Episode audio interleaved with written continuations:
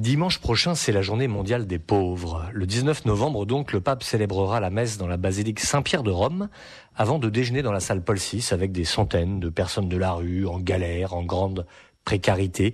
Des visages et des dégaines, il faut l'avouer, qu'on n'a pas toujours l'habitude de voir dans ces lieux. Le pape leur redira, d'une manière ou d'une autre, vous êtes ici chez vous, vous êtes euh, notre trésor, le cœur de l'Église. Alors puis-je vous raconter cette histoire presque nantaise? Car cette journée a été lancée par le pape François, donc en 2016, à la suggestion d'un homme originaire de Nantes, de Saint-Étienne de Montluc, exactement. Il s'appelle Étienne Villemain et il est à l'origine, entre autres, de l'association Lazare. En 2014, il interpelle le pape une première fois sur la place Saint-Pierre pour lui demander de susciter cette journée. En 2016, il lui formule solennellement cette demande lors d'une audience, celle du pèlerinage de Fratello.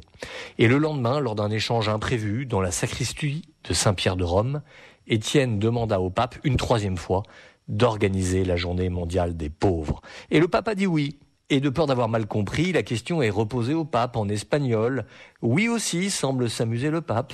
Et quelques dizaines de minutes plus tard, François l'annonce dans son homélie, sortant de son texte et prenant un peu les traducteurs de cours. À l'issue de ce jubilé de la miséricorde, le pape écrivit que désormais, chaque 33e dimanche du temps ordinaire serait donc journée mondiale des pauvres. Juste avant la fête du Christ roi, nous voilà invités à célébrer, si l'on peut dire, le Christ pauvre, le Christ présent dans ses pauvres. Alors, pour l'occasion, une autre histoire presque nantaise. En 2016, lors de ce pèlerinage de Fratello, on demande à Christian, un Nantais qui a connu la rue pendant des années, de faire un discours devant le pape.